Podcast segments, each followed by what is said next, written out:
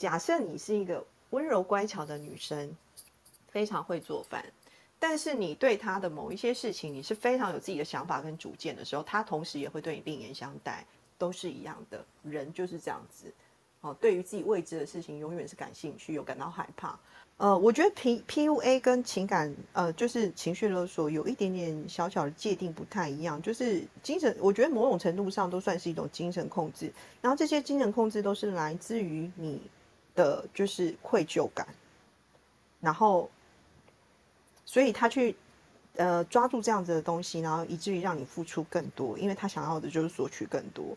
所以我觉得在呃，就是呃，情绪勒索跟 PUA 的状态之下，是稍稍的，你说它有一点重叠，但是也不能说它完全没有关系。那我我我们现在在讲的 PUA 是比较像是情感上的，但是很显然就是你在呃生活当中，不管你遇到的朋友或主管，常常会对你就是有做一些情感勒索，或者做这种类似 PUA 这种状态的事情。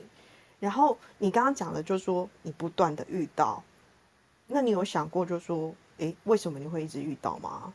就是这是一个很有趣的事情哦。我觉得很重要一件事情，就是我想要问你的，可能也有一点点尖锐，但是我想要问你，你是否相信他所说的？就是当别人说什么东西，任何指责你的话，你都会陷入一种，就是可能是我自己的问题这样的状。状况其实建立自信是有一些步骤的，嗯啊，就是说它不会是一天就可以形成的，但是它是有一些步骤，然后以至于你可以就是越来越相信你自己，同时觉得自己是有价值的。我觉得这个是很重要，因为落入精神控制里面有很多的部分源自于他自己对自己的不自信。那那些不自信，其实很多时候他看起来可能。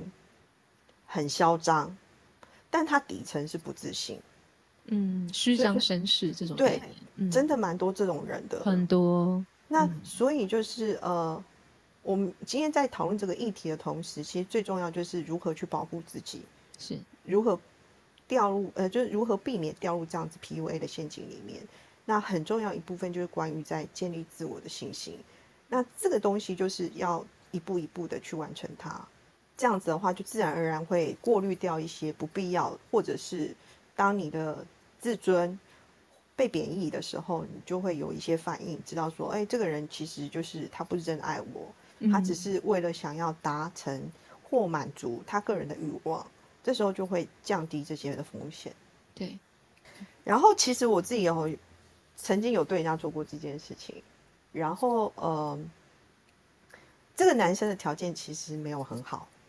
那我也是，确实是有意图的，就是一开始我其实是没有想要甩他，因为他是一个二代，然后他就一直砸钱，他认为砸钱就是女生就会跟着他走，因为他过往的经验是这样子，所以他就觉得说应该用在我身上，同样可以执行。那一开始我是真的就是把他当成一个朋友，我觉得说你不用这样对我。好，因为我跟你是朋友，你没有必要对我买这么贵重的礼物给我。那后来我觉得他就是让我想犯罪，让我想犯罪的原因是因为他说不听，然后他一样就是很坚持他自己想要做的事情。他，然后其实我跟他认识的过程当中，我就会经常性的我就会挑他毛病。我怎么样挑他毛毛病？我就说。你长这么，你长这么，就是，嗯，你长得那么壮壮的，为什么你的个性很懦弱？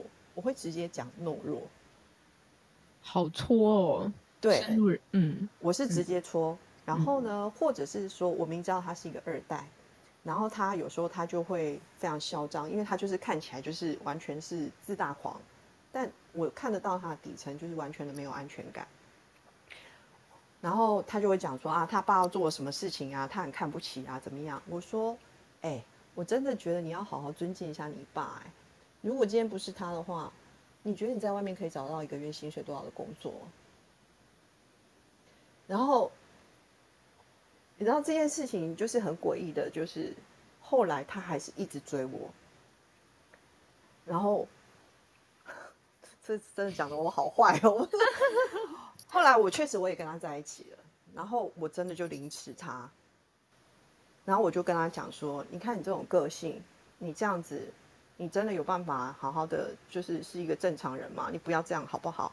就是指责他各种不是，比如说他有一次我们去买鞋子，他去买鞋，然后呢，有的人他脚掌他的这个就是应该说他呃脚趾这个地方它是弯的，然后我当下你知道吗？我就笑他，我说：“哎，你指甲为什么是弯的？怎么好笑？”然后他其实有点羞愧，为什么？因为他当下其实是有点缩那个脚的。然后他就解释说：“哦，没有，因为他以前就是，嗯，常常走路的时候跌倒。我自己想想，就我觉得我自己很残忍，就是说，他就讲说他常常跌倒，所以他就习惯走路都会很用力。然后我就说：那你这样穿鞋子不会不舒服吗？然后他就说：哦，不会啊，就是嗯，我就买大一点的鞋子。反正只要有机会戳他，我都会戳他。”然后后来呢，他就变成他会买东西来讨好我。当他讨好我的时候，我就会对他好一点。我那天就会讲话比较 nice 一点。但好，这件事情反正就是因为我确实不喜欢这个人，但我干了这些事情。嗯，那最终呢，就是。他还是会常常跟我联络这样子，然后他到现在都没有女朋友。我不想我讲说我具体到底做了什么事情，跟他执行了什么套路，因为真的蛮暗黑的。好，然后尤其我们今天有录音，我也不想讲太多了，因为其实今天在上来之前，我就有跟我的几个，就是跟，因为我们都会实际习惯，我就会跟 Howard 跟那个 Debbie 在开房之前，我们就会讲一下，我们今天大概聊的架构是什么。然后我其实今天就有讲说，我现在实在很不想录音，因为不录音我才能多讲一点。但是其实讲的也是蛮渣的啦。但是我觉得是说，为什么我会愿意把我的故事分享出来的最主要原因，是因为避免大家落入这样的套路。哦，就是有一个，就是我这个对别人 PUA 的过程当中，可以让听众可以得到一些可能哦。原来这是一个讯号，或这是一个警铃，然后不要再这样继续下去，因为这个人可能根本就不爱我。嗯嗯，Elsa，我觉得你很勇敢，就是自白吗？对，我觉得我觉得这一段很勇敢。对啊，因为这是要去承认自己做过的事情。是我确实做过，所以呃，我才会一开始就是跟你们要讲说要聊这个话题的时候，我非常抗拒。抗拒的原因是，就是因为我希望大家可以去。了解这个套路跟过程，嗯，然后我又要同时自我揭露我自己的那个黑暗面，所以就是有点抗拒录音的这件事情，就是这样子来的。嗯，P V 已经是一个很黑化的东西，我希望就是大家可以去安心的去追求自己想要的爱情。可是目前在这么多的社交平台，还有这些网络交友的这些你知道乱七八糟的东西底下，要如何去保护自己，很重要。那今天就是会讲这个 PV，也是就是想要提醒大家，万一你有遇到一个就是对你欲取欲求，然后去攻击你一些没有办法改变的事实的人，千万不要跟他在一起，因为他真的不爱你。他不是因为如果他爱你，他会要求你改变一些你可以改变的东西，而不是你无法改变的东西。嗯，好，那。所以我希望说，我今天的分享可以帮助得到大家。嗯，以上，谢谢 Elsa，我觉得很触动我哎，因为我我其实也认真，就我是渣就渣女本渣嘛，我也其实有认真去思考过我自己有没有对别人 PUA，嗯，蛮多的，对我不爱的人我都蛮 PUA 的，嗯，就各种狼心狗肺啊，嗯，拿礼物或者是。什么房租啊、电话费啊、电脑啊，各种真的是各种。但是，呃，真的回归到 Elsa 刚刚说的那句话吼，不论是 PUA 的人还是被控制的人，呃，我相信他们在这当中获得的心里面的感受，那不是一种踏实、平静且幸福的满足感。我觉得那个不太一样。我看有留言，一个真爱你的人不会去贬低你的价值。爱你的人会一起努力，让彼此成为更好的人。呃，这样子的讯号就是会贬低对方的讯号，可能会导致说哦，引起要更付出啊，更讨好对方，以至于去获得对方的奖励跟喜爱。真的是非常谢谢大家，我今天学习的非常非常多。我我大概总结一下哈，通常呢 PUA 它有一个基本的系统流程，好，它会先让你对他卸下心防，例如说 Elsa 刚刚说到掏心掏肺对他好。那刻画去刻画未来场景，好，这个其实也是我自己蛮常做的，就做出期望值，好，然后呢调教，然后跟沉没成本，就很常出现的句子是说，如果你爱我的话，你就应该怎么样怎么样。那如果你拒绝他，他就会用一种很像惩罚你或者是冷暴力的形式来对待你，就你不听我的话，那你就会得到我不好的对待。那你如果遵循他的时候，他就会给你奖赏，对你好一点啊，对你啊软声软语，或者是对你温柔体贴，好，就变成说你会创造一个，哎，我做好事，我做我做对了一件事情，那我就会得到奖赏，那强化这个奖赏的连接过程就叫做调教，对，再来是他会对你价值贬低。就刚刚 Elsa 说到的，其实每个 speaker 都有讲到。可是为什么有办法对你价值贬低？其实有一个蛮大的前提是，如果你对你自己本身的价值感没有非常的足够，尤其是你的自我价值感，如如果是来自于外在，例如你是个二代，你是一个长得很漂亮，或者是很有钱，或者是你是艺人，对你的外你的价值感是来自于外在，是一种浮动的。那这个时候。其实，嗯，这个时候其实你心里面是有一些脆弱的地方的，而会对你 PUA 的人，他就是抓住你这个脆弱的地方，然后去控，进而去控制你。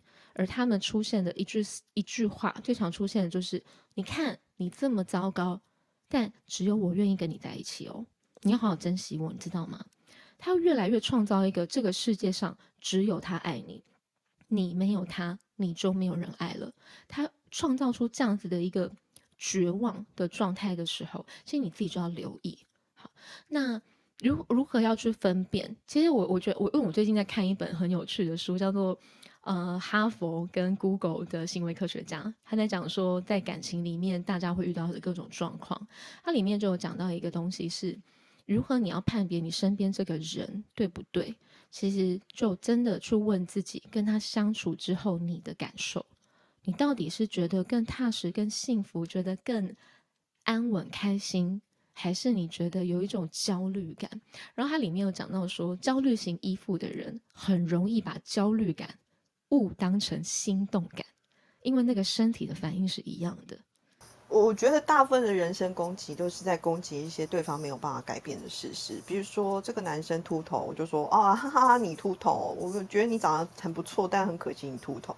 我觉得像这种东西，就是很多的都是贬义，因为这是没有办法改变的事实。好，maybe 他现在就是我们有很高超的这种医美的技术可以去改变这件事情，但是他底层他可能他自我对于他这个外在的样貌就已经没有自信了，但这时候攻击他，可能就会产生你知道很大的伤害力啊。那如果说今天是。今天讲说是呃，假设就说，哎，你怎么家里面的袜子都不收一收啊？你怎么都就吃完的碗盘都不洗一洗，都放在水槽里面都发臭啦？我觉得这种东西都是可以改变、调整，或者是沟通到一个彼此可以接受的程度。但是如果单纯的只是去攻击对方的无法改变的事实，这都是一种伤害。我觉得辨别的方式可能会从这个。做一个起点嘛。其实我们在生活的过程当中，或者情感的过程当中，免不了我们都会对对方做一些情绪勒勒索的事实。